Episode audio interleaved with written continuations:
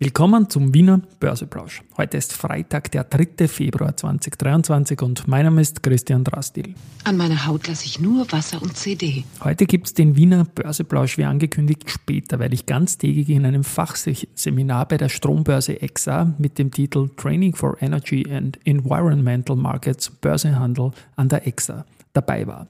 Im Wiener Börseplausch geht es auch darum unter dem Motto Markets hey, and Me. Here's Market and Me. Podcasting for Equity. Freebies for Community. Zeitgeist, ja.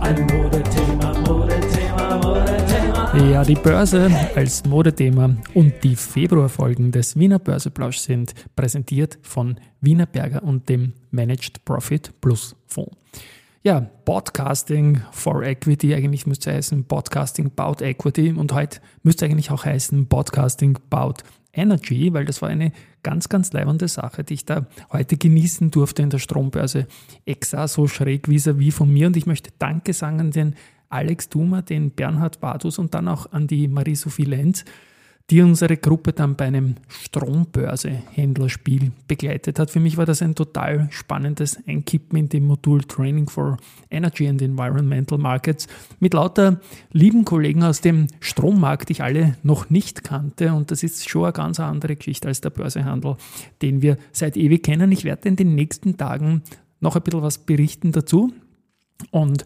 werde auch schauen, dass ich den einen oder die eine oder anderen ein bisschen in die Podcast-Ecke ziehen kann. So, es ist jetzt schon die Schlussrunde da.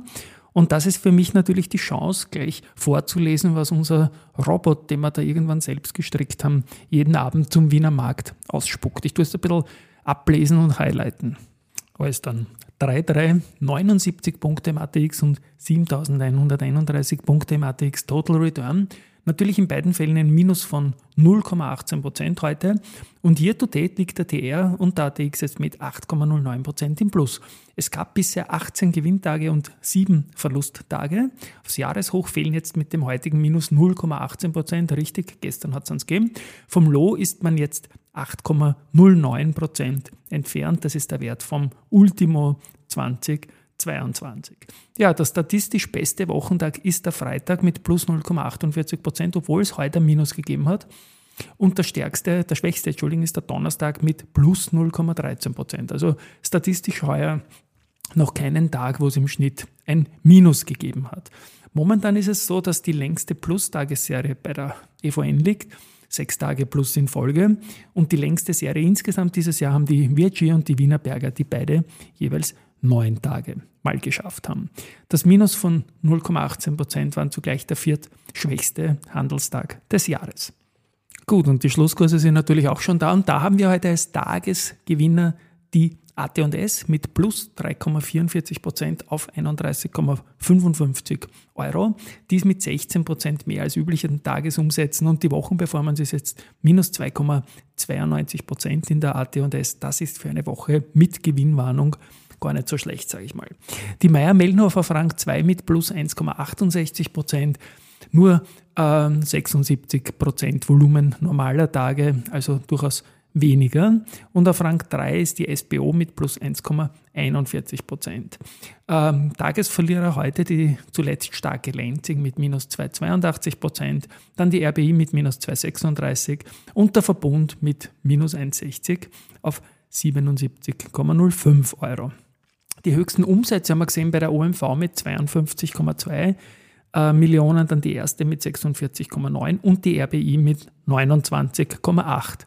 Wir schauen uns auch immer noch an in die Umsatzausreißer nach oben und die hat es bei der EVN gegeben, 75 Prozent mehr als an normalen Tagen, andere jetzt 73 Prozent mehr, VIG 67 Prozent mehr. Die beste Aktie in der Einmonatssicht ist jetzt die Wienerberger mit plus 22,16 Prozent. Die beste Year to Date, auch wenn da nur wenige Tage Unterschied sind, ist die Föstalpine mit 25,9 Prozent. Am schwächsten zweimal die OMV, ähm, Monatssicht mit minus 11,38 Prozent und Year to Date mit minus 10,02 Prozent. Ja, was haben wir noch? Ähm, EVN habe ich gesagt, ist sechs Tage im Plus, Post vier Tage im Plus, Meier Mellenhof drei Tage, Föstalpine drei Tage. Die RBI ist jetzt sechs Tage im Minus, ähm, die OMV drei Tage und die BAWAG ebenfalls drei Tage. Heute gibt es eine gedrehte Serie, nämlich die Wienerberger hat 0,42% Minus gemacht, war davor neun Tage im Plus. Und die Do Co. hat eine unveränderte Entwicklung hingelegt auf glatt 100, was natürlich auch ein schöner Kurs ist, den kann man sich zwei Tage hintereinander anschauen. Dafür Davor hat es gegeben drei Tage im Plus von 95,4 auf eben diese 100. Im Year-to-Date-Ranking ist die Föst heute wieder von Rang 3 auf Rang 1, hat die Lenzing überholt und hat die Wienerberger überholt. Und die AT&S ist von 19 auf 17 gestiegen und so weiter und so fort. Da gibt es noch viele, viele Einträge. Ich empfehle dazu unseren Abend-Newsletter, der voll aus dem selbst gestrickten Robot kommt. Auf Jahreshoch sind momentan Föstalpine, erste Group EVN, Österreichische Post, Do und Co. und auf Jahrestief äh, die RBI und die OMV. Am deutlichsten über dem eigenen Moving Average 200 ist die Föstalpine, die erste Group und die Wienerberger und am deutlichsten drunter ist jetzt die AT&S gerutscht. Noch immer die Immofinanz und mittlerweile auch der Verbund, der den Rekord hält, glaube ich, mit 1260 Tagen darüber. Und da steht auch ein Wanderpokal, den ich an den Herrn Anzengruber übergeben durfte und jetzt natürlich beim Herrn Strugel im Depot steht. So viel zum heutigen Tag. Es war, glaube ich, ein Tag, ich schaue noch kurz auf die Volumina, bin ja noch nicht lange da von der EXA. Ja, es war heute das zweitbeste Handelsvolumen im Jahr 2023 und zwar 274 Millionen Euro in Aktien. Gestern war der beste Tag mit 367 Millionen ähm, Volumen und das ist schon relativ brav für einen Handelstag in Wien.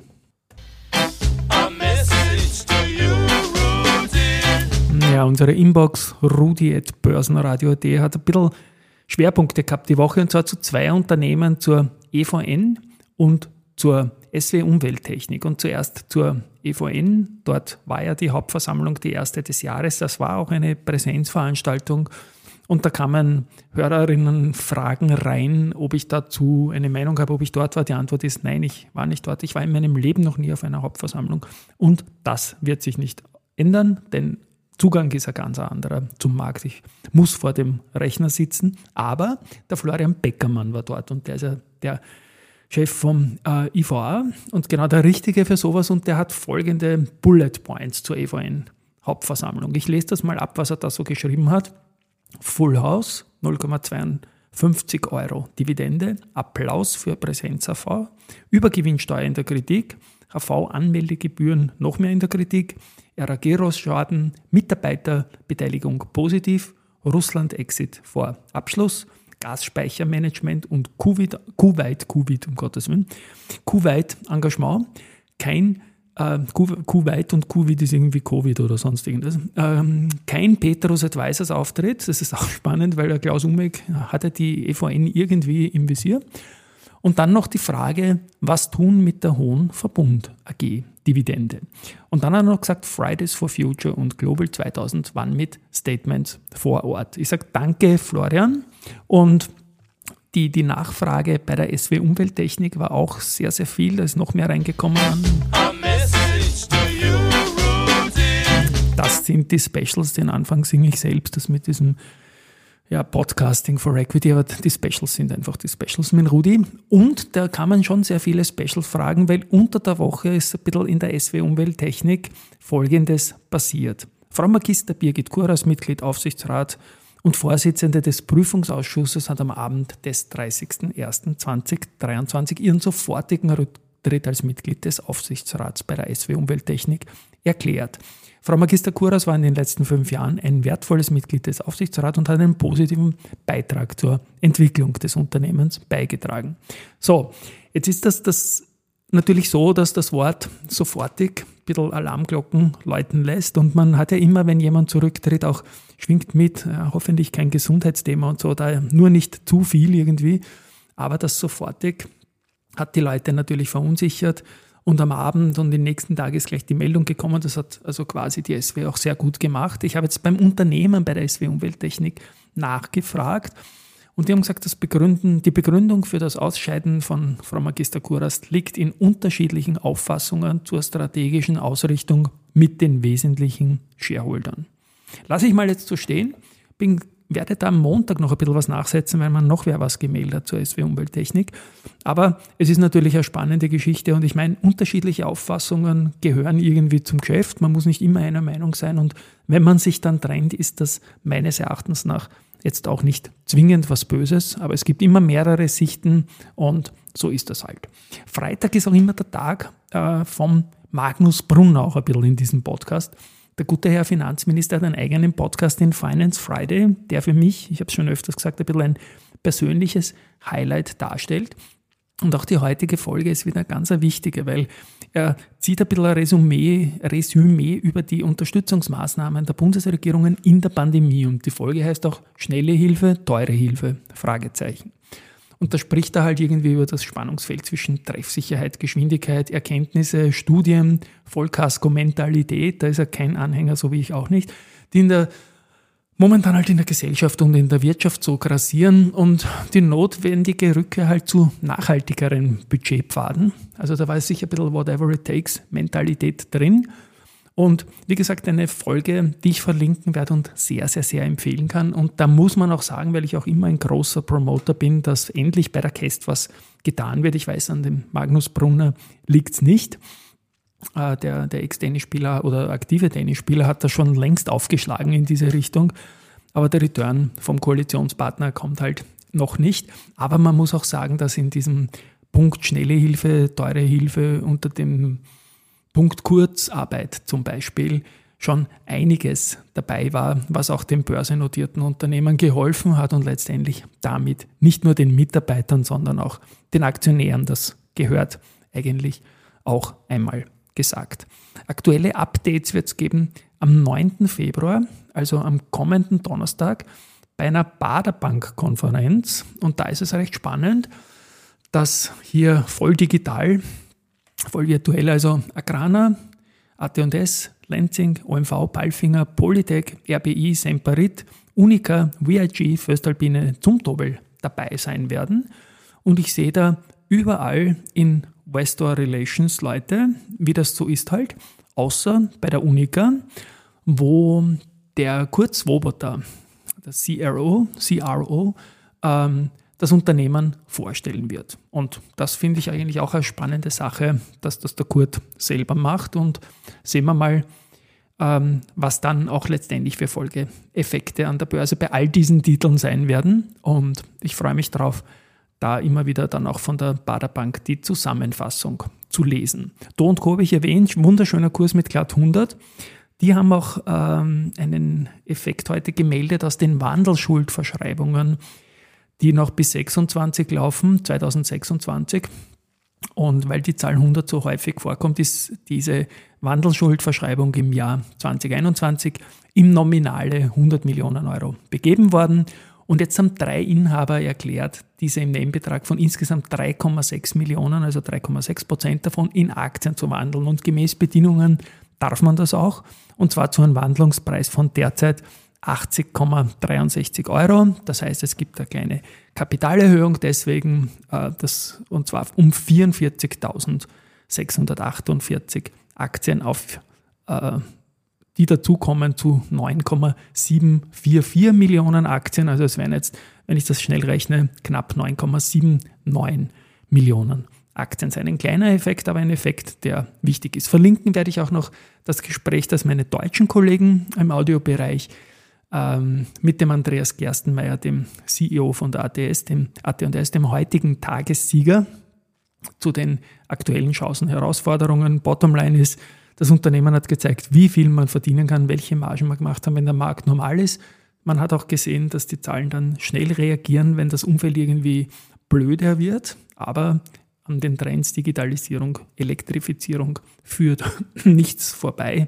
Und damit schließt sich auch ganz anders, aber doch der, Kur, der, der, der, der Bogen wieder, heute muss ich schnell reden, weil es so spät ist, der Bogen wieder zu meiner EXA-Schulung, die ich heute gehabt habe. Aber es wäre kein normaler Handelstag, wenn es nicht auch Research geben würde. Und das ist heute wieder viel und ich glaube, die Abspannmusik reicht nicht ganz aus. Odo BHF hat AT&S bestätigt und zwar mit Outperform, geht aber mit dem Kursziel von 50 auf 42 nach unten. Die Deutsche Bank bleibt bei Palfinger auf Kaufen, geht mit dem Kursziel von 38 auf 40. Societe Generale hat sich die Raiffeisenbank International angeschaut, bleibt behalten, geht aber mit dem Kursziel sogar nach oben von 14,8 auf 16,2. Und die Föstalpine Aktie wird von Raiffeisen Research äh, von Kauf auf Halten zurückgestuft. Das neue Kursziel ist 35 Euro, davor 33 Euro. Ja, aber die Aktie ist halt gestiegen und damit ist auch das Risikoertragsprofil in einer neuen Liga jetzt natürlich. Und deswegen ist es eine Rückstufung aufgrund von Preiseffekten an der Börse. Das gehört dazu. Und ja, am Montag wird es auch eine längere Folge geben. Ich sehe gerade, die geht auf 16 Minuten, aber ich muss heute viel reden, weil ich heute auch viel erlebt habe. Und nochmal danke an die Extra-Leute. Das war einfach eine geile Geschichte heute. Und ich werde noch darüber berichten und tschüss und schönes Wochenende und gesund bleiben und überhaupt.